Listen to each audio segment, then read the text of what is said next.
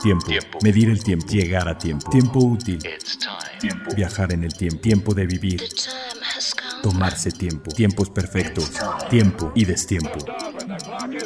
Las máquinas e instancias perfectas que conquistan el concepto del tiempo. Reloj auto. Vivencias que atrapan el tiempo. Todas conviven a un tiempo en una sola hora.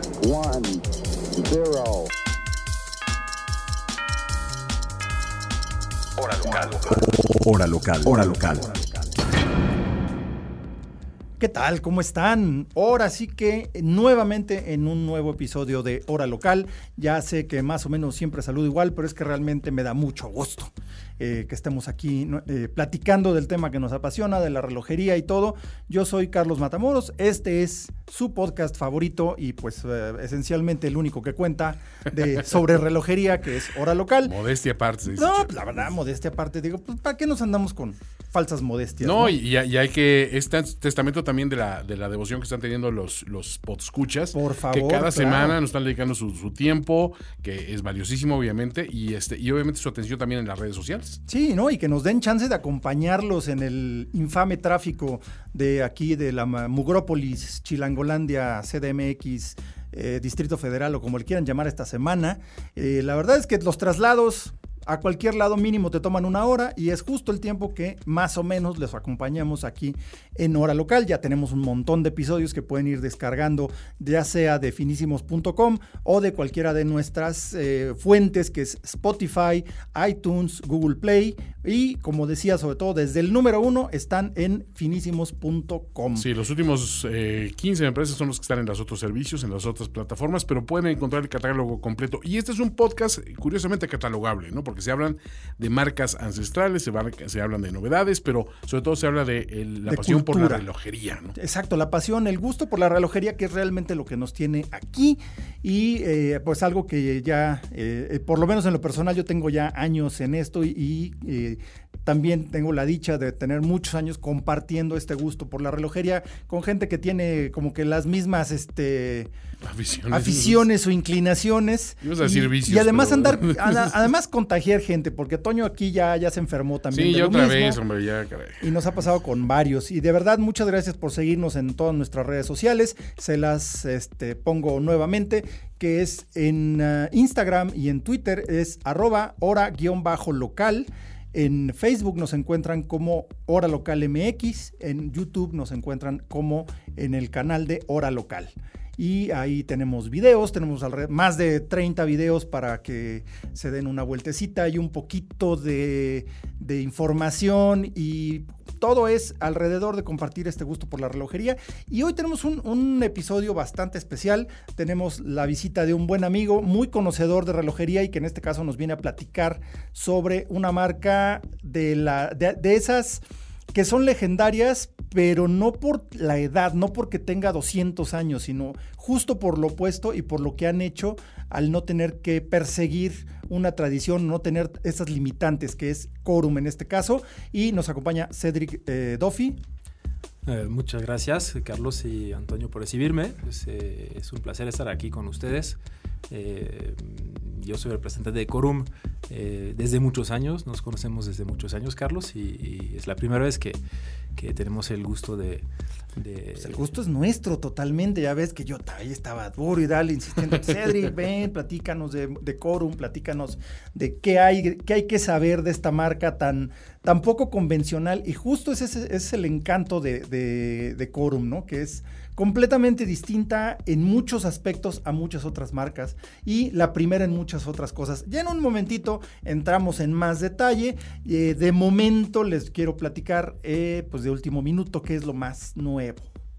Justo cuando suceden todos los grandes lanzamientos y novedades mundiales, las tenemos de último minuto. De último minuto.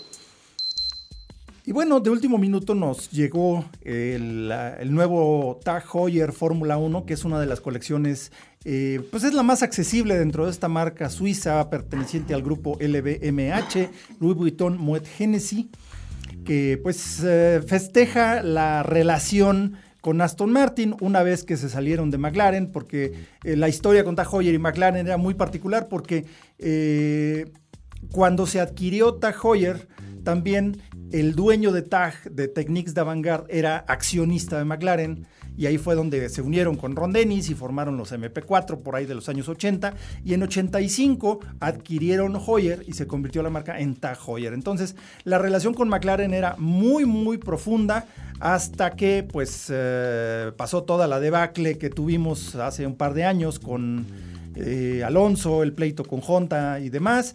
Entonces, pues Tag Heuer se desligó completamente de McLaren y entraron con el equipo Red Bull que pues quizá tenga un poquito más que ver con el tipo de clientela de, esta marca suiza. Entonces, pues eh, dentro de la asociación de Aston Martin Red Bull Racing Team, que es el nombre oficial del equipo, por lo menos hasta este año 2020, porque el, para el próximo va a cambiar bastante, presenta un reloj de edición limitada conmemorando esa alianza que viene desde 2016, que pues la, después de esa asociación tan larga con McLaren. Pero pues vaya, Red Bull es un equipo ganador, cuatro veces campeón de pilotos y cuatro veces eh, de constructores de Fórmula 1 en el principio de la década eh, de la década que estamos cerrando ahorita, porque hay unos que dicen, no, todavía no empieza la década, y otros que ya se terminó, pero bueno. Es muy sencillo, dicen por ahí. Matemáticamente sí culmina cuando termine este año, claro. pero para efectos de cultura popular se maneja eh, los 20 a partir de 2020. claro, nadie, nadie, dice la década de los 70 que incluya 1980, ¿no? Exactamente. O sí, sea, sí. Pero bueno, el caso es que eh, este reloj está bastante, bastante interesante. Es un cronógrafo, eh, pues con los colores, el azul ese casi violeta de, de los Red Bull.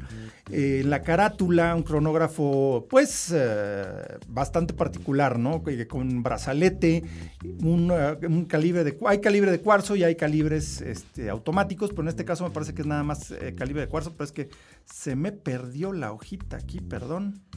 Aquí no lo tenía. Pero bueno, el caso, lo importante aquí es, es esa, esa asociación con, con Red Bull Racing. A ver, ah, aquí lo tengo ya. Perdón, ya lo tengo aquí. Sí, es eh, un, cronógrafo a cuarzo muy interesante con taquímetro de grandes cifras.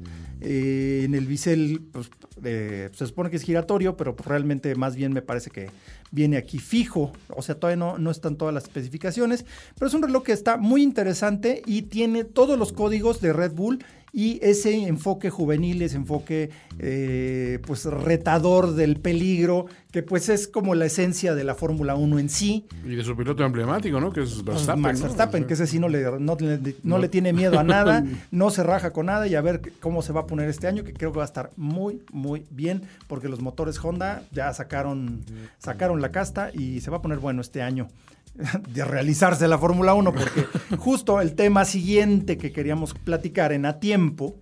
Ahorita vamos a, a abordarlo. Lo último, lo, último, lo, más reciente, lo, más reciente, lo tenemos, lo tenemos a, tiempo. a tiempo. Pues justamente, eh, como lo platicamos en el podcast anterior, eh, el famosísimo coronavirus o el COVID-19, como se, ya, se le ha puesto, porque pues, no faltaba ahí el, el genio matemático y genio intelectual que pensaba que tenía que ver con la cerveza Corona. y realmente, o sea, lo pensaban. Los, los, hay. O sea, no vamos a decir que la mayoría fueron gringos, pero la mayoría fueron gringos. Sí, la verdad. Este, digo, no, yo soy, yo a México y tomar unas chalas Corona, entonces me va a dar el coronavirus. No, man, no tiene nada que ver. No por, por eso le cambiaron el nombre. El coronavirus se llama por la forma del, del animalejo del bicho este. Pero el caso es que eh, pues ha habido más bajas dentro de la industria relojera por el coronavirus. Eh, ya hablaremos un poco más a detalle eh, más adelante. Pero parece ser, bueno, no parece ser. De hecho, Citizen y Bulova dijeron, hoy no jugamos, este año nos salimos de Baselworld. Entonces suma a Bulgari, que también ya tenía, pues digamos que usó eso para salirse, porque pues Bulgari realmente la mayoría de su facturación pues está en China. Entonces, realmente, si no van a venir los chinos, ¿para qué voy a Basel? ¿no? Porque además realmente es, es, extraordinariamente caro. Ya nos platicarás un poquito de eso. O de veras, platícanos de eso, Cedric. ¿Cómo es estar en Basilea? Es carísimo. Carísimo, eh, muy, ¿no? La, la, primera línea definitivamente es eh, sumamente caro. Eh, después el mundo del el mercado relojero ha cambiado drásticamente en los 10, 15 últimos años.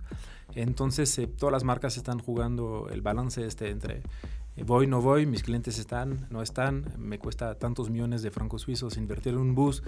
Eh, lo de Bulgari pues, es, eh, es, es, es difícil tener un juzgamiento inteligente de la decisión, pero podemos pensar, eh, algunas personas piensan que es un pretexto, porque tenían también antes otro... Sí, el evento que hicieron en Dubái. En Dubai es difícil saberlo, honestamente. Es difícil saber. Y, y, pues el, caso es que, por ejemplo, ya se había salido Seiko, ya se había salido Gran Seiko, ya se había salido Casio, y ahora se anunció Antier, me parece, que se salía Citizen y se salía Bulova, que son las dos más fuertes, pero no hay que olvidar que también pertenece a, este grupo Frederic Constant y, eh, bueno, Frederic Constant, Alpina y Arnold Son que no se habló específicamente de esas marcas, entonces pues no sabemos.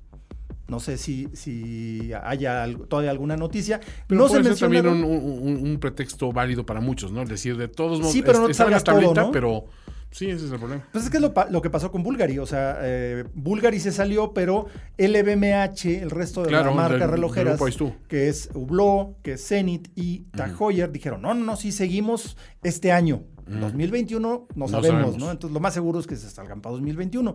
Yo creo que fue así que les rogaron de rodillas, por favor no te salgas todo. Y pues por lo menos Bulgari se salió. Entonces.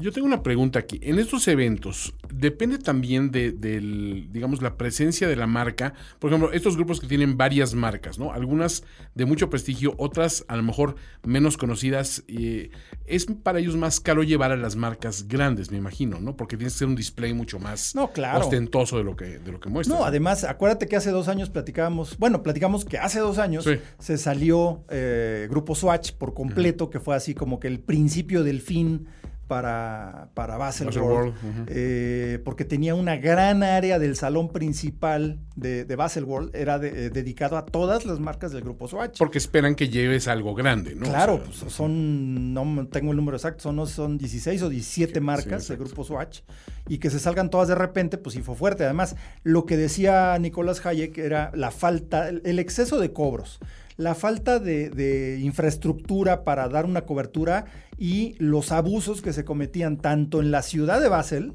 porque ya ves que tienen sus dos este, menús los restaurantes, ¿no? Uno normal y otro con el 300% arriba para Baselworld, ¿no? Es que es un fenómeno similar a lo que sucedió con Hollywood. Hollywood era la meca de la producción cinematográfica hasta que los impuestos forzaron a muchos de los estudios Y se fueron a buscar alternativas. Se fueron a Springfield. bueno, en aquel episodio famoso se fueron a Springfield, pero ahora eh, se han Sí, movido sí. hacia Atlanta, hacia otros estados de Donde hacia les den México, facilidades. donde dicen aquí no nos cobran tantos impuestos, nos dan muchas facilidades y no nos están cobrando impuestos sobre el impuesto sobre el impuesto y la infraestructura alrededor no es carísima, ¿no? Exactamente, y con Basel pasaba eso.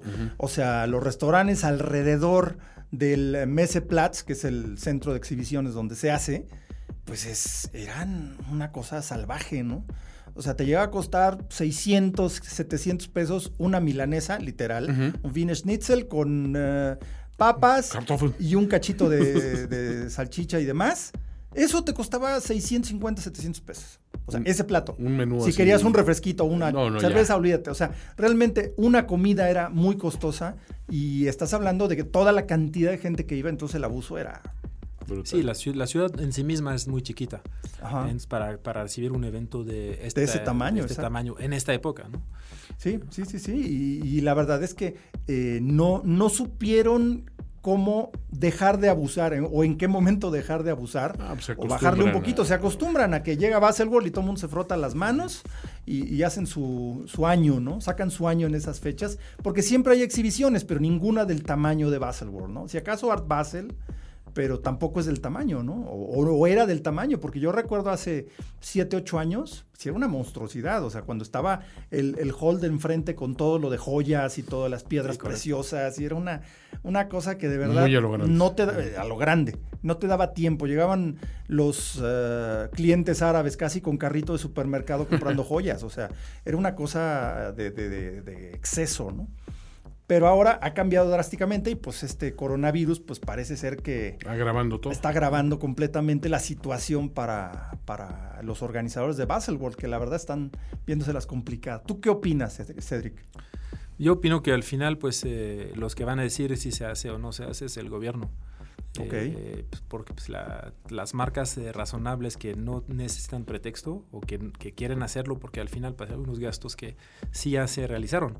La Ujú. construcción de los bus, el, el- la construcción del bus, eh, el, digamos, eh, la renta, los pagos, eh, Claro. eh, los down payment y todo eso se- sí se han realizado. Entonces, los Sí. que van a decir si se hace Al o final no, va a ser el gobierno. va a ser el gobierno, bueno, sobre todo si no se hace.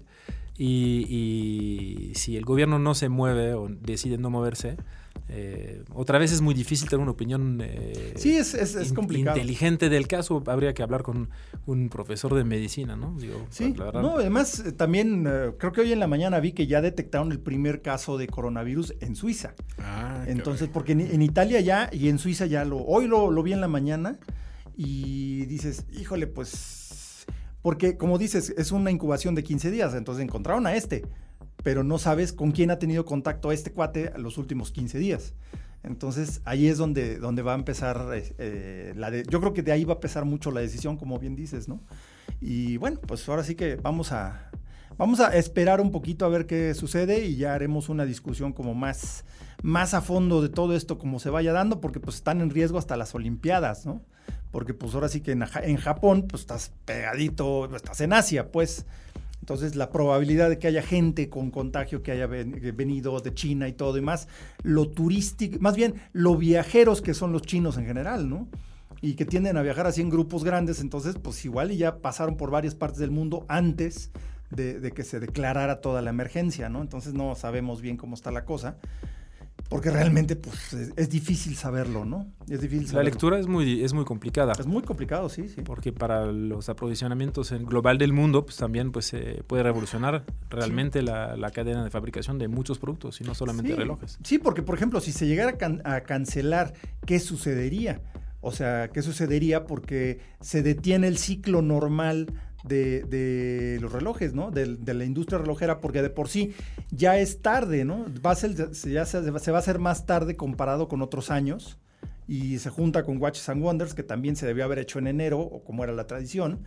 Y entonces todo ya es como más tarde de por sí, de que se presentaban y se hacían las ventas dependiendo de la, de la reacción de los clientes, de los compradores de las joyerías en todo el mundo. Ya se veía qué se producía, qué no, o, a qué le daban más énfasis, y se entregaba a final de año, ¿no? Septiembre, octubre, se empezaban a entregar los relojes. Y pues si ahora vas a empezar tan tarde, pues no sabemos qué, qué vaya a pasar, ¿no?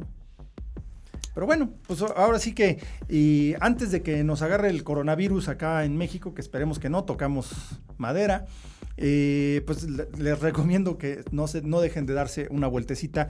Siempre es un buen momento para, para ver, para acariciar la posibilidad de hacerse de un reloj eh, interesante, un reloj que nos hable de un reloj que siempre hayamos querido.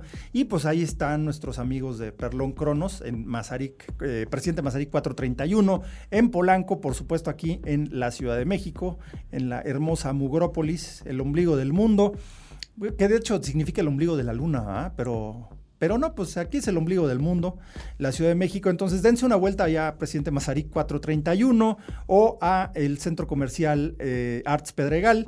Ahí van a encontrar quien los atienda. Una gran variedad de marcas de, todo, de todos niveles, de un, un rango muy, muy amplio. Y van a encontrar quien los atienda con amabilidad, les muestre todo. Y de verdad no hay nada como ponerte un reloj que siempre se te ha antojado. No hay nada como ponértelo en la muñeca y ver si es como para ti. La verdad, yo creo que eso es algo bien importante. Dense una vueltecita allá, Perlon Cronos. Y yo creo que ahora sí vámonos a entrar en materia con algo bien interesante sobre, sobre Corum. Pues vámonos a nuestro tema central. Más allá de la hora, un reloj puede ofrecer otras funciones que se conocen en el argot relojero como complicaciones. complicaciones. Pues vamos a hablar de no solo de complicaciones, sino de una marca que, que tiene una historia súper eh, distinta, que eso es algo muy padre de la relojería, porque te encuentras unas que tienen 200 años o más, otras que han cambiado de marca, de manos muchas veces, otras que desaparecieron durante un periodo largo y luego reaparecieron casi de la nada y ahora son de las líderes o una que realmente no había hecho nada en mucho tiempo. Pero Corum tiene una historia diferente, Cedric. A ver, cuéntanos cómo son los orígenes de Corum. Pues Corum empieza en el 1955, eh, como mucho... O sea, relativamente joven, ¿no? Sí, este año cumple 65 años. Eh, es relativamente joven, si es, es cierto.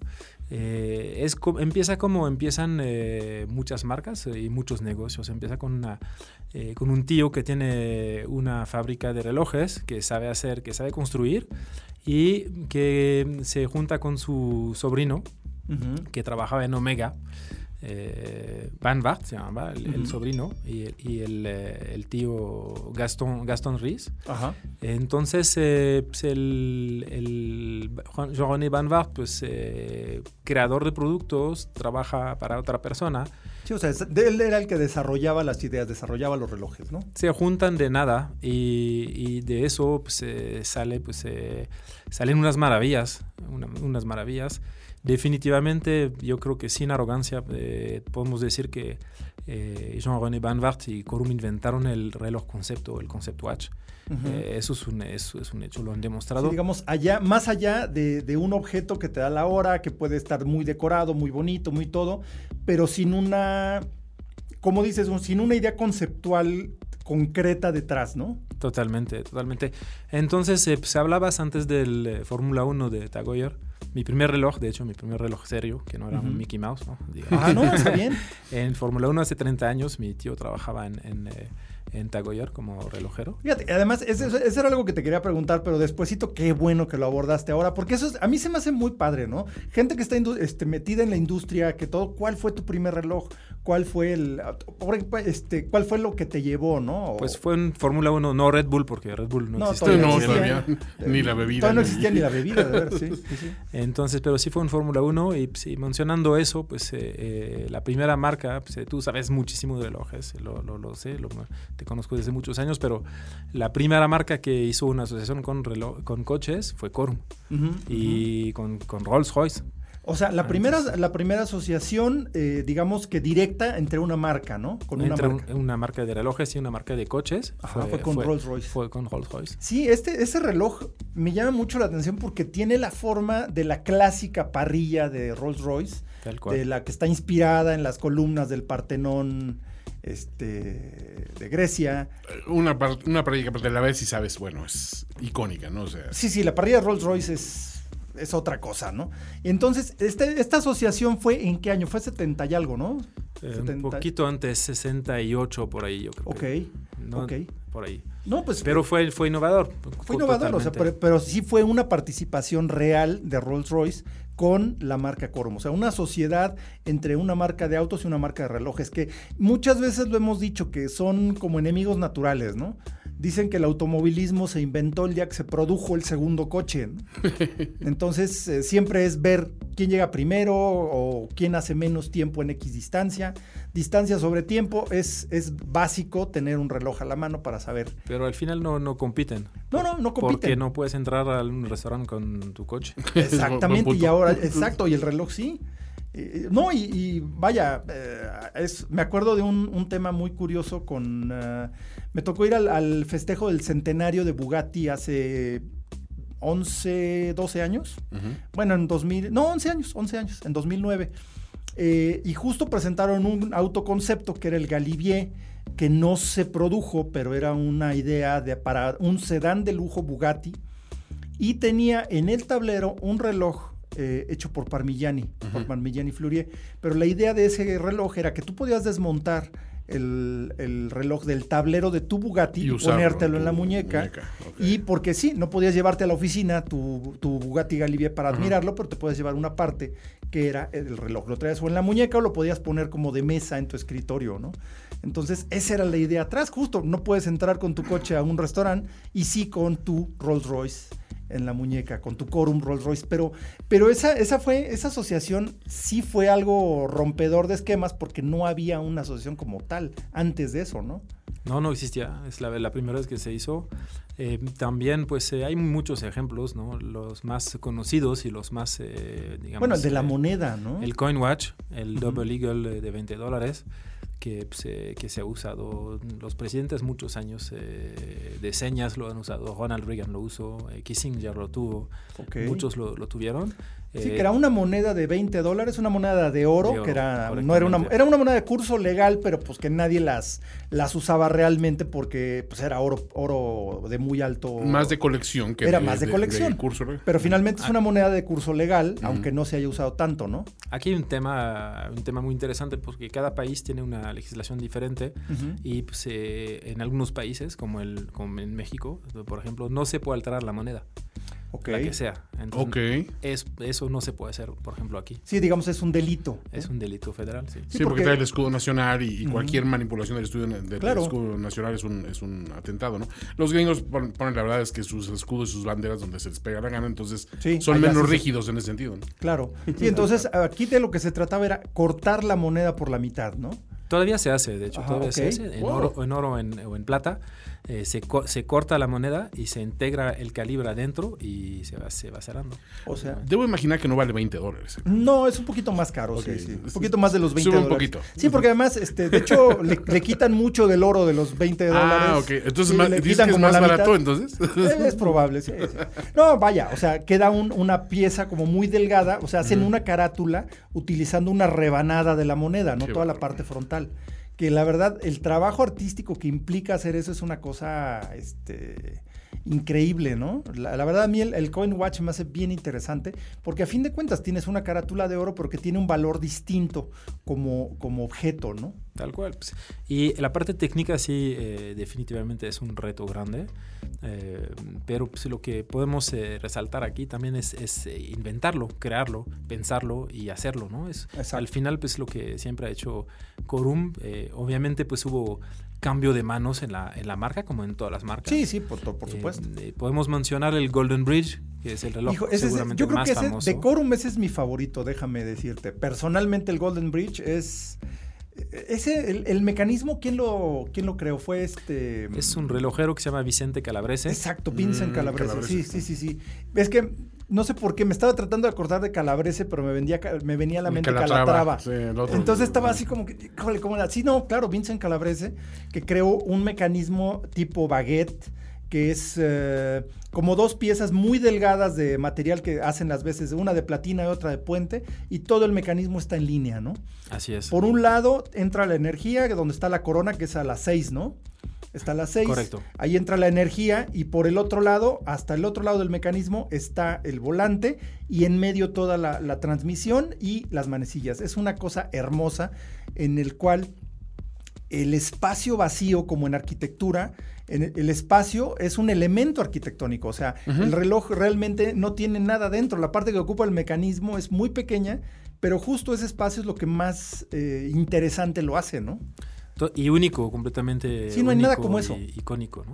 Es, es- este movimiento pertenece a Corum, de hecho. Ujú. no- Sí, sí, ninguna pero digo, el desarrollo lo hacer. hicieron ellos, claro. El desarrollo lo hizo Vincent Calabrese con, eh, en conjunto con, con la marca. Ujú. Y obviamente después lo, lo- lo mejoraron, lo cambiaron, lo, lo hicieron automático. Ahora No, tenemos- ese automático. eh, Porque ade- además, digo, el mecanismo no tenía dónde poner un rotor, ¿no?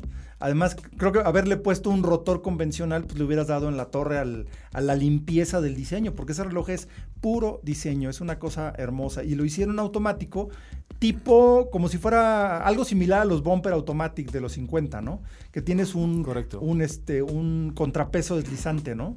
Lo más difícil, según eh, yo hablé con la persona que desarrolló la, parte del, del calibre, lo más difícil era encontrar el metal adecuado y el peso adecuado. Claro, para la que- masa. La masa oscilante eh, eh, la hicieron de platino. Sí, Eh, porque es un metal muy denso para, la, para el tamaño, ¿no? Correcto. Porque Así pues, así tiene que ser pequeño, pero tiene que ser muy denso para que pueda cambiar de posición con el mínimo movimiento de la muñeca, ¿no? Así es. Wow. O sea, esa, ese, la versión del, del Golden Bridge automático, aunque te, te, diré que en lo personal mi favorito es el, el, original, el más limpio. Pero la verdad es que no a todo mundo le llama la atención estarle dando cuerda a un reloj. A mí en lo personal me gusta mucho porque se me hace como una forma de, de tener un, una especie de relación con tu reloj, ¿no? Tú me cuidas, yo te cuido. Yo cuido mi reloj, en la noche le doy cuerda o en la mañana o una vez al día, pero no nada más es estarlo consultando, sino es una especie de, de, de relación con tu reloj. Pero se entiende perfectamente que pues, si no tienes tiempo, no quieres dedicarle, un reloj automático siempre es muy importante, ¿no? Siempre va a estar al, a tiempo, siempre va a estar a la hora mientras lo traigas puesto en la muñeca. ¿no? Claro, son dos versiones muy diferentes. Claro, son una enfoques es, distintos y los dos tienen una gran validez. El, el eh, mecánico es un reloj más, el mecánico es un reloj más eh, puro en términos claro. estético. Sí, sí, sí. Eh, también, pues, tu visión es, es, más poética, es un reloj más poética, definitivamente. Y el automático es un reloj más potente, más deportivo, más práctico. más práctico. Sí, no, totalmente. O sea, un reloj de cuerda, pues sí, es como un guiño al pasado, ¿no? Si existe ya un reloj automático este, pues la verdad es que es lo mejor. Porque además a, a, hay una cosa que siempre lo hemos platicado, ¿no? Que una de las máquinas, ahora que estamos con el rollo de la ecología y la transformación y todo ese rollo, no hay máquina más ecológica que un reloj automático. Porque se transformó, o sea, sí se consumió o se, se produjo CO2 al momento de producir el reloj, por la fundición, por las herramientas. Pero ya acabó. Ya acabó. Uh -huh. Y la duración, la vida útil de un reloj es enorme. Entonces, no es como con los coches, ¿no? Que te, te, animan a que cambies de coche cada dos, tres años, ¿no? Uh -huh. Y se reciclan y haces uno nuevo. Entonces, el, la, la, contaminación es mayor. En cambio, un reloj funciona esencial, un reloj automático funciona esencialmente con los chilaquiles que desayunaste. Claro. ¿no? Porque es de tu energía, es, es energía cinética que tú ya consumiste. Entonces es como un... Eh, Una extensión de, de, sí. tu, de, la energía que tú estás generando, la estás transmitiendo. La tu, estás transmitiendo reloj. al reloj, entonces el reloj funciona con una energía prácticamente gratis, ¿no? Cosa que realmente no es así, pero digo, funciona con, con tu comida, con tus movimientos, con todo. Y es una máquina súper ecológica porque este, lo que haya producido contaminación durante su fabricación queda perfectamente, eh, ¿cómo se llama? Este, Todo se compensa con la eficiencia después. ¿no? Por la eficiencia y por la larguísima duración de un reloj, ¿no? No es raro ver un reloj de hace 50 años que aún funciona perfectamente. Claro. ¿no? Definitivamente, una, de hecho es una de, la, de, las pruebas que una marca sea buena, ¿no? Claro, no, y además que tenga eh, esa, esa validez de concepto, volviendo al tema de, de, los conceptos que tiene Corum detrás de los relojes, porque ya, ya hablamos ahorita del, del Golden, Golden Bridge. Bridge, ya hablamos del Coin Watch, ya hablamos del, uh, de, de este primero, ay, se me fue ahorita el nombre, pero bueno, o sea, de, que hay un concepto detrás de cada reloj. Porque también tienes otra colección. Bueno, hay una, hay una colección que no, eh, no es. Es como muy. Se me hace que era muy específica al principio, pero se ha ido haciendo como más eh, amplio, ¿no? Que es la de la Admiral's Cup, mm, que es, eh, tiene un enfoque completamente náutico, ¿no? Yo soy muy fan de esa colección porque mi papá en algún tiempo le dio por, por los veleros. Ah, mira. Entonces de ahí incluso tenía un negocio de eso y compró un velero y todo. Y obviamente compró pues, un reloj ad hoc, ¿no? Claro. Pero me llamaba la atención ese acabador que tiene como, pues como la duena, como la, sí, la, la, la madera, ¿no? Ajá. La teca de, de, de, de, los barcos. Todas las banderitas con los motivos marítimos, o sea, estaba muy no, de hecho bien. es numeración en, sí, este, en, en, en banderas, en, banderas ¿no? marítimas. No, pero digo, uno que no sabe, ve un reloj muy bonito, pero enseguida te comunica el tema marítimo, ¿no? O claro. Sea, no hay por dónde confundirse. Sí, no, exacto, es inconfundible, ¿no? El, el, el Admiral's, el Admiral's Cup. ¿no? ¿Qué el, nos cuentas del Admiral's Cup? Mira, otra vez, eh, el Admiral's Cup es, eh, hoy en día se llama Admiral. Uh -huh. el Admiral's Cup en el, en, eh, es la primera asociación entre el mundo del velerismo uh -huh. y una marca relojera. Sí, o sea, digamos oficial, ¿no? Oficial tal cual.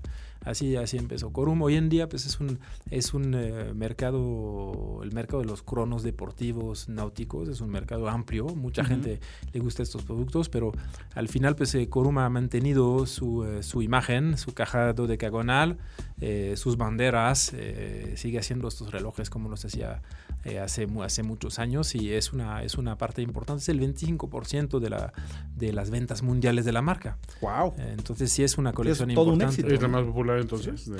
La más popular es Golden Bridge, representa Golden Bridge la, la, mitad de uh -huh. las ventas, sobre todo por el precio. ¿no? Oh, okay. Hablando en valor, no en unidades. Uh -huh. ¿no? En, uh -huh. en, en, eh, en, unidades, Admirals vende más que Golden Va. Bridge. Pero Golden Bridge sí es, el- es el líder, hace la mitad del negocio, digamos, de la Sí, marca. bueno, sí. Y, el- y uno que, que me gustó mucho era el, el tie bridge, el que tenía el, el puente eh, horizontal, no en forma vertical, ¿no? El tie bridge que era como, como tipo TV screen, ¿no? Que era, era como más eh, cuadrado. Así es, ¿no? 2010 se lanzó, si Ujú. mi memoria no falla, lo que no es nada seguro, pero se lanzó en el 2010. Eh, es una colección que no se quedó muchos años. Ujú. Eh, la verdad no sé, no conozco las razones exactas. Pero era como una actualización, ¿no? Era como hacer un Golden Bridge, pero más moderno, ¿no? Eh, eso era la- el, el La idea. el concepto y la idea de, de reloj. Es un muy buen reloj, tengo uno de hecho, eh, que uso felizmente. Eh, pero hoy en día pues, eh, Golden Bridge son relojes tono. eh, Sí, sí, el regresaron a lo que- tradicional. exactamente. Eh, hacen cronos eh, con los Admirals, los cronos marinos. Ujú. Y el resto, digamos, de las, de las creaciones eh, se- está en una colección que se llama Heritage Ok. donde ahí la marca lanza sus productos diferentes, ¿no? Que, no- Ujú. que no sean ni Sí, que digamos que el. Heritage es, es la parte más eh, de creatividad más libre para, para Corum, ¿no? Así Donde es. prácticamente puede hacer lo que sea, ¿no? Porque hace unos días, de hecho lo platicamos que estuvo aquí el, el, eh, vicepresidente de ventas, ¿no? Así, así es. Eh, Y además es muy curioso porque hablas de una marca suiza, de todo lo que es ser suizo y demás. Y me llamó mucho la atención lo súper creativo que es esta persona, eh, Boone. Sí es Boone, ¿va? Correcto, ese se llama ¿no? Bunsi. Boone, eh, pero además, que pues evidentemente no es suizo, ¿no? Pero tiene perfectamente asimilado el, el tema y me llamó mucho la atención su enfoque tan particular y tan conocedor de una marca como Corum, que es muy particular, ¿no? Es un, es un hombre brillante, eh, Ujú. definitivamente. Es una persona que, que entiende el mundo como es hoy. Es una persona que es de Singapur, vive en Suiza desde muchos años. Ok. Eh, Su, su- su hijo crece en Suiza, eh, vive, muy cerca de La Chaux-de-Fonds. Ok. Después de Singapur, te podrás imaginar tú que conoces a ambos. es un poquito diferente. a ambos lados. Y es una persona que entiende, habla seis idiomas. Sí, habla, el sí, sí, mandar- sí. habla mm, el mandarín, habla el taiwanés, eh, habla muchos idiomas, francés muy bien, el inglés. Y es una persona que entiende el mundo. Yo creo que hoy en día el, eh, Hay que entender el relojero suizo de las montañas eh, Sí. tiene sus límites Sí, también. tiene que salir ser- más. Hay que, hay que ser honesto. y sí, vengo sí. de allá, puedo... puedo No, tú lo sabes. Puedes hablar con libertad. Eh, Claro. Entonces, eh, y, y si, si uno se pone a analizar también pues eh, las marcas en general, los grupos mundiales, pues Ujú. eh, el, el know el, el- el cómo hacer las cosas, sí, definitivamente, pues eh, yo soy el primero defen- eh, en defenderlo. en defender que eh, la, artesanía pues, tiene que ser venir, venir de allá, pues, eh, Claro. el- el- pero el, mundo mercantil eh, tiene que ser más abierto. ¿no? Y tiene que tener una visión global, ¿no? Y la verdad, eso me, me llamó mucho la atención de, de Boone, su gran conocimiento de la marca y su eh, forma de verlo, ¿no? Porque justamente estuvo en México para hablarnos de- del relanzamiento de Corum, ¿no? No es, que, no, es que se haya ido, no nada, pero estaba un poquito como apagada, ¿no? En años recientes y sobre todo yo siento que, que les faltaba cacarear el huevo, ¿no? Decir, hey, nosotros hicimos esto primero, ¿no? Perdón, pero... Mira, en, una, en, en las marcas relojeras eh, siempre es lo mismo, ¿no? Hay como periodos de auges muy fuertes Claro. y después hay cambio de manos, la gente muere, eh, se herede, se vende, eh, pasa eso, ha pasado eso, con- como lo dijiste anteriormente, pues eh, con, con todas las marcas. En el caso de Corum hubo dos periodos muy fuertes. El primero, que es el de, de la creación, del Claro. inicio. Después eh, la marca... De eh, Wunderman, ¿no? la marca la compró eh, un, un señor que se llamaba Severin Wunderman. Eh, vino mucho a México. Era un amante de México. Sí, sí, sí. Eh, y además un tipo muy creativo también, ¿no? Muy. Él O sea, hizo el Bubble, por ejemplo. Que, era un una- reloj que es una muy, cosa muy loquísima ese reloj. Totalmente. Él vivía en un castillo en Niza. eh, era fanático de vanitas, del Ok. arte. eh, traía una relación con la muerte muy particular. Sí, sí, sí. Y era muy creativo. Y pues cuando, se- cuando se, se va este señor, pues, eh, pues, eh, pasa lo que pasa en las marcas, ¿no? Claro. Hoy, hoy en día, pues lo, lo lo muy interesante de- de- del relanzamiento, entre comillas, es que los nuevos dueños eh, entendieron que necesitan regresar a, A a la- estas a bases, a, los la creatividad, a la, Claro. a la creatividad, a ser, al ser vanguardista. De hecho, pues cambiaron su, su, su logo. Ahora pues, eh, su logo dice avant-garde, eh, vanguardia desde 1955. Cambian su slogan, ahora se llama, el slogan es eh, Risk is the reward, o sea, el riesgo es, es la recompensa. Entonces, eh, y como son personas brillantes, de muchos recursos y todo eso, ¿qué hacen? Van a buscar una persona que sabe, ¿no? Claro. Van a buscar a Vincent, que tú conoces, que conociste, a Vincent Perriard. Eh, que ha trabajado muchos años en Unmar Piguet, en marketing. No, no, es todo un... Y, lo que estamos apenas empezando a ver ahorita, y, tanto en términos de productos, que de imagen, que, que de comunicación global, eh, pues eh, es, es, el, es, el, trabajo de, de, Vincent. No, y además no nos, además curiosamente, no nos dejaron ver mucho producto nuevo. Y creo que eso está bien porque creó una expectativa, porque la verdad, después de, la plática con, con Boone y contigo y hablar de, que de por sí, eh, muchas marcas que tienen una larga tradición, hay veces que están atadas a esa tradición que luego no les da como mucho margen para crear cosas distintas, ¿no? Ok, tienes mucha historia, tienes muchos éxitos sobre los cuales recargarte, pero una marca tan relativamente joven y la tradición de, de Corum ha sido como no ser tradicional, ¿no? Sí, o sea, a lo mejor es, es, muy bien resumido, es, es completamente correcto y, ha sido el éxito de, de, de Corum. exacto. O sea, porque el reloj, el bubble es una cosa o sea, ves un reloj bubble puesto en la, en la, muñeca de alguien y no hay manera de confundirlo con ninguna otra cosa. Eh, ves un cristal como lenticular así enorme, porque el reloj es relativamente plano, pero de repente sale una burbuja así hacia arriba. Y como que dices, bueno, a ver, ¿qué es esto, no? O sea, te llama la atención y no hay manera de confundirlo. Y los... Eh, vaya, los motivos que usaban para las carátulas de, los, de los Bubble ha sido una variedad tremenda. De hecho, lo que decías del señor Wunderman con, eh, con, la muerte, también había esqueletos y calaveras y cosas así.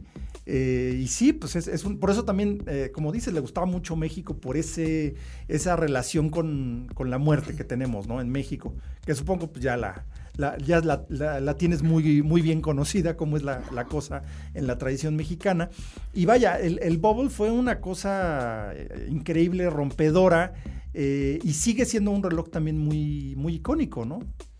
Eh, así, es, al final es, un reloj de 16 milímetros de, altura de cristal. Sí, o sea, es, muy grande. Sí, sí. ha funcionado muy bien, ha funcionado muy bien especialmente en países eh, donde, como México, donde pues la gente sí se atreve a usar eso. no creo que un lord inglés usaría un No, no, exacto. Pero... No, en Alemania, ¿no? Te ven así como que, ay, ¿qué trae este, no?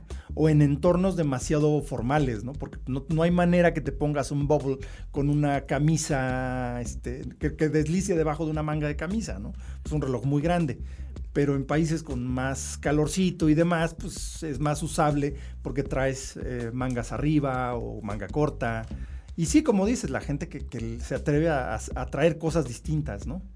Así es, así es. Ah, hoy en día el Bubble es, son ediciones limitadas, muy limitadas, son 88 piezas eh, cada colección. Cada diseño. Nada más, a nivel mundial.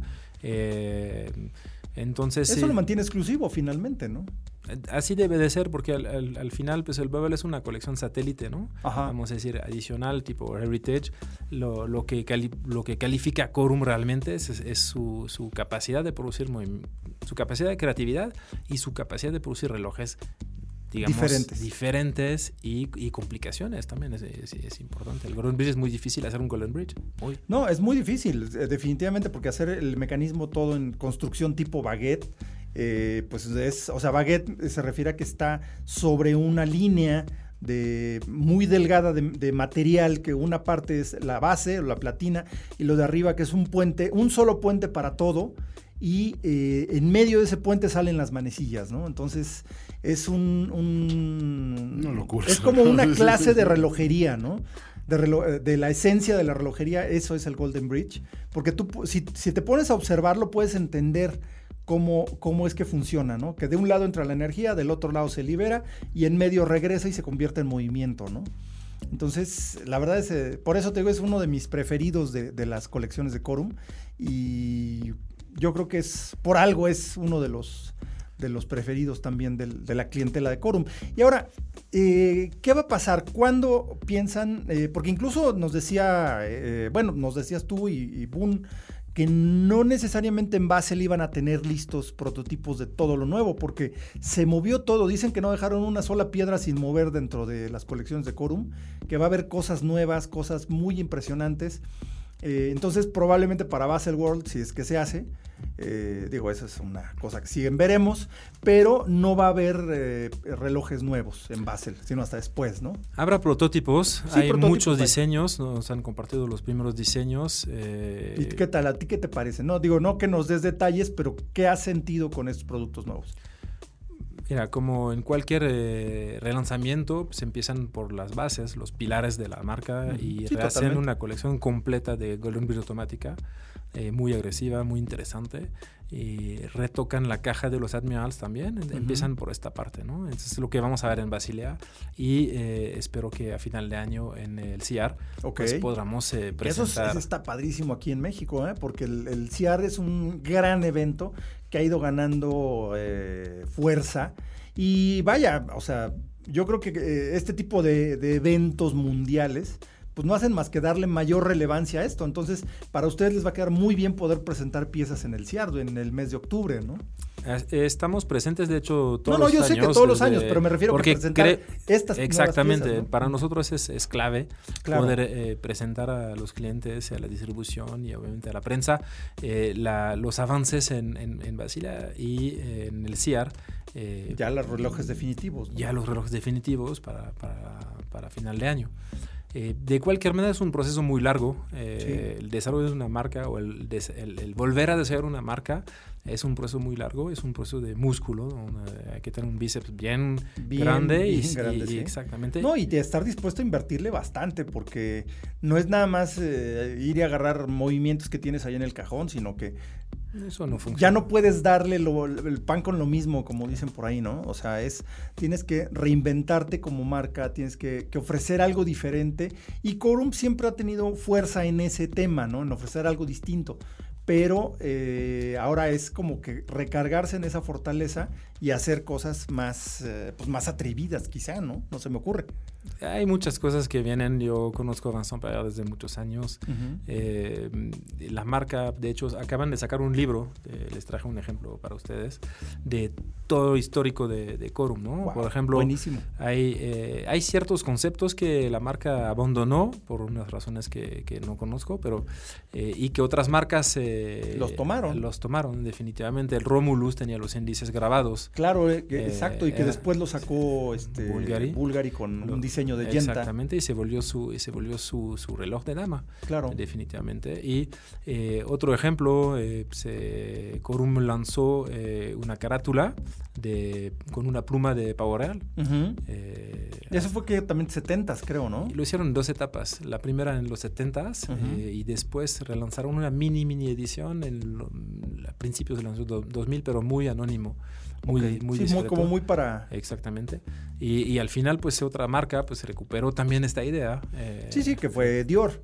correcto. Fueron los relojes Dior que han hecho cosas muy bonitas. Pero vaya, o sea, Corum hizo esa idea de, de la pluma.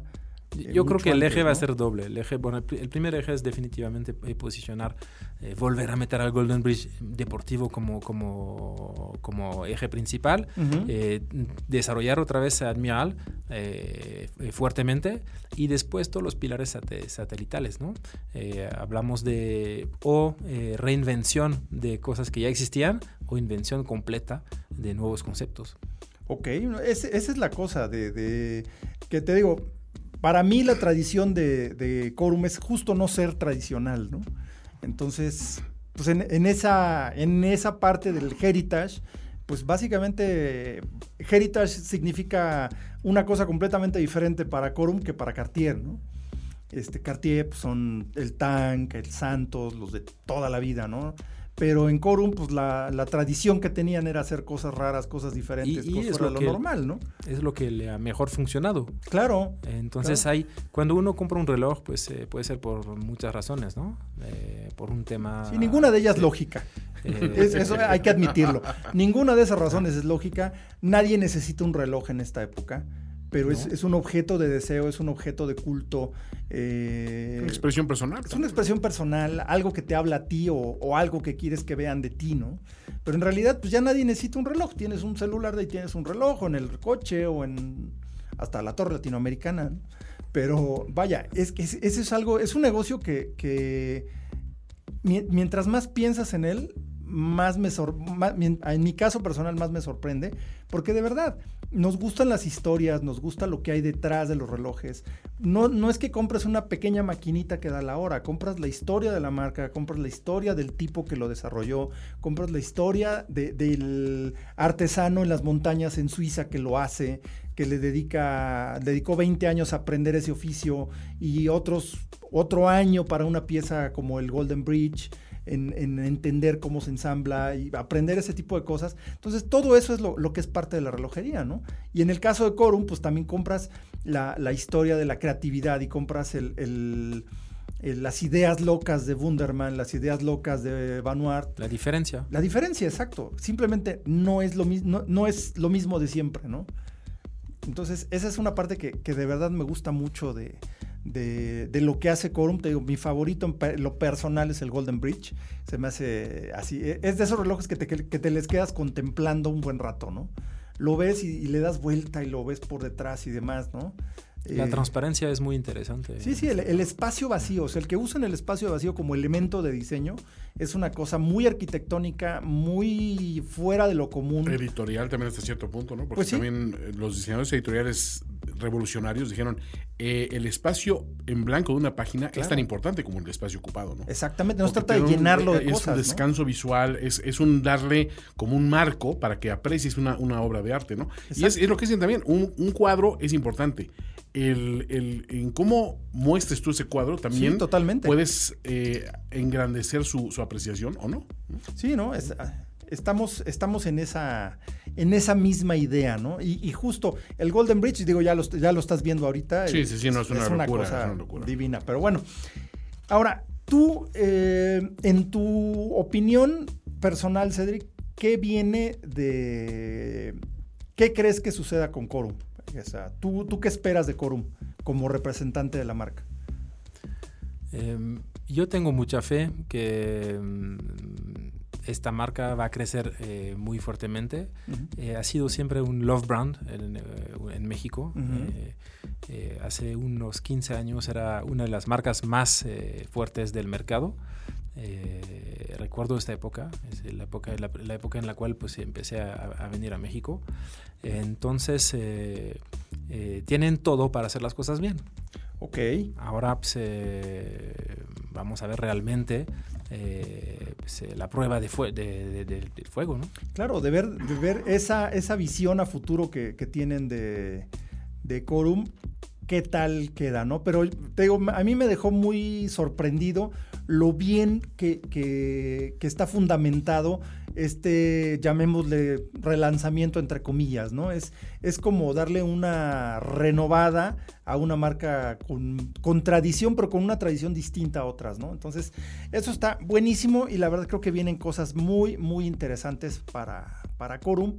Muchas gracias, Cedric, por, eh, pues por así que por acompañarnos y por platicarnos acerca de, de esta marca tan interesante como que es Corum. Ya, este, ya sabes, aquí en Hora Local es tu casa. Cuando quieras venir a platicar de relojes o de lo que sea alrededor de, pues aquí, bueno, alrededor de los relojes, por supuesto, eh, o de otros temas o lo que sea, siempre va a ser tu casa. Cuando gustes, eh, aquí estás invitado. Y eh, pues así como se pueden encontrar un Corum o se pueden encontrar eh, un antiguo Cartier, un antiguo Breitling, ahí se pueden encontrar, por ejemplo, relojes eh, bien interesantes en el rincón de ocasión en Perlon Cronos. Ahí sí, nada más en Presidente Masari 431. Eh, pues son relojes que fueron previamente amados por alguien más y que pues, querían cambiar por una pieza distinta o por una pieza más cara o lo que sea. Total, eh, entran a, hacer una especie de, de cambio o un trading, aunque luego ya me regañaron porque uso términos en inglés, pero pues, así se llama. Sí, por ahí alguien me regañó en, en, en- en YouTube, pero bueno, no importa, son puristas, está bien. Eh, entonces no le manden cartas Santa Claus, por favor. Pero el caso es que eh, en, esa, en ese rincón de ocasión, en esa vitrina, se encuentran relojes increíbles, relojes padrísimos de otra época. Eh, y como son tal cual de ocasión, pues son relojes que ya no se producen o que eh, son versiones tempranas de modelos actuales. Vale mucho la pena que se den la vuelta. La verdad yo sí, generalmente cuando voy a, a grabar allá nuestros videos del canal de YouTube, que por cierto, échenle un ojito a nuestro canal de YouTube.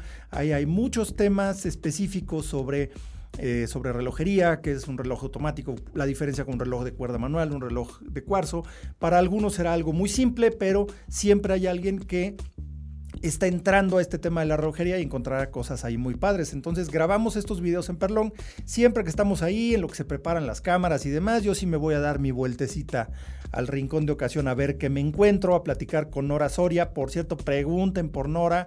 Ella se la sabe al revés y al derecho todas las historias que hay detrás de cada reloj detrás de cada, de cada época de estos relojes. Es eh, una persona a todo dar y los va a atender como se merecen. Y cualquier persona ahí en Perlón los van a, atender a todo dar. Buenísimo, buenísimo ese rincón de ocasión. Y pues eh, creo que finalmente pues vamos rápido al test drive, Toño. ¿Qué tan rápido, qué tan cómodo, qué tan avanzado es un auto? Lo sabremos después de este test drive. Test drive. Híjole, pues uh, test drive. En este caso no lo he podido manejar todavía. Espero que no tarde mucho esta prueba de manejo, pero eh, les quería platicar porque eh, llegó el Audi TTS. Yo soy muy fan, eh, también como icono de diseño, como todo, soy muy fan del Audi TT original. En la época que salió, que fue prácticamente hace 20 años, poquito más de 20 años, cuando salió el Audi TT fue uno de los primeros coches que eran igualito o casi igual al concepto del cual se derivó. Entonces, eh, el coche es todavía una escultura y aún ahora, a poco más de 20 años, porque salió en 1998 como modelo 99, eh, después de tres años de haber presentado el concept car en el Salón del Automóvil de Frankfurt, eh, al salir este Audi TT era una cosa completamente diferente y ha envejecido muy bien el coche original porque es una escultura, el Audi TT. Eh, un diseño de Freeman Thomas, una cosa especial. Y eh, ahora presentan, pues ya, después de la, la, generación actual del Audi TT, en su versión más deportiva, que es el Audi TTS, poquito más grande, poquito más ancho, más estilizado, no tan redondito como el original, pero eso sí, con mucha, mucha, mucha galleta, 286 caballos a partir de un motor 2 litros TFSI que es el eh, de Volkswagen, bueno, del grupo Volkswagen, eh, mucho, este, mucho espacio, a pesar de que es un 2 más 2, o sea, en realidad es un dos plazas con dos microasientos en la parte trasera, es por temas de impuestos y de, seguros en Europa, aquí da igual. Eh, tiene eh, este motor de 286 caballos de fuerza, realmente es más bien un biplaza con dos plazas eventuales en el asiento trasero. Eh, y este motor eh, permite acelerar de 0 a 100 en 4.7 segundos. Y hay una versión, bueno, pues el TTS de serie lleva tracción integral, no es como las versiones base que traen tracción delantera.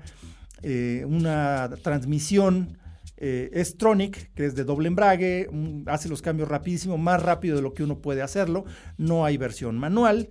Eh, tiene mucho, muchas opciones de conectividad con el sistema MMI, el multimedia eh, interface de Audi con sistema de navegación y pantalla touchscreen, eh, con el, además del mando de selector eh, rotatorio que ya es parte de, estos nuevos modelos, de todas las nuevas versiones de Audi. El Audi TTS vale mucho la pena, viene en dos, en dos colores especiales para esta versión, en azul y naranja, que son dos, dos colores específicos para para esta nueva versión del Audi TTS. De verdad, dense una vueltita en Audi para echarle un ojito al Audi TTS y en cuanto tengamos oportunidad de conducirlo, pues ya les platicaré más sobre impresiones de manejo. Y pues de momento esto ha sido todo por este episodio de Hora Local. Gracias Cedric por acompañarnos y gracias por platicarnos de Corum. Gracias a ustedes, un placer, como siempre. Y, No, Y ya sabes, aquí es tu casa cuando quieras, aquí hay micrófono y aquí hay un cómodo asiento para platicar sobre nuestro tema favorito que son los relojes. Yo soy Carlos Matamoros, esto es Hora Local y les recuerdo nuestras redes sociales. En Twitter y, e Instagram estamos como arroba hora-local. En Facebook nos encuentran como arroba hora local MX. Y en, eh, en YouTube pues nos encuentran como hora local. Ahí es donde están todos nuestros videos. Y recuerden nuestras vías para escuchar este podcast que es Spotify, Google Play, iTunes y por supuesto en finísimos.com donde está todo el catálogo de hora local y también en el canal de YouTube se van subiendo eh, periódicamente los primeros podcasts y ya ilustrados, ahí es una nueva forma de, de, revivir esos nuevos podcasts y pues vamos desde, me parece que ya está en el episodio 13. Pues muy bien, muchas gracias por acompañarnos y gracias por eh, seguirnos en todas nuestras redes y pues aquí estamos. Time to get it together. Esto fue Hora Local, Hora Local. el podcast de la maquinaria perfecta. Nos escuchamos en el próximo programa. Conducción y concepto, Carlos Matamoros. Carlos Matamoros. Productor ejecutivo, Antonio Sempere. Antonio Semper. Voz en off, Arturo Jara. Arturo Jara. Hora Local es una producción de. Finísimos.com.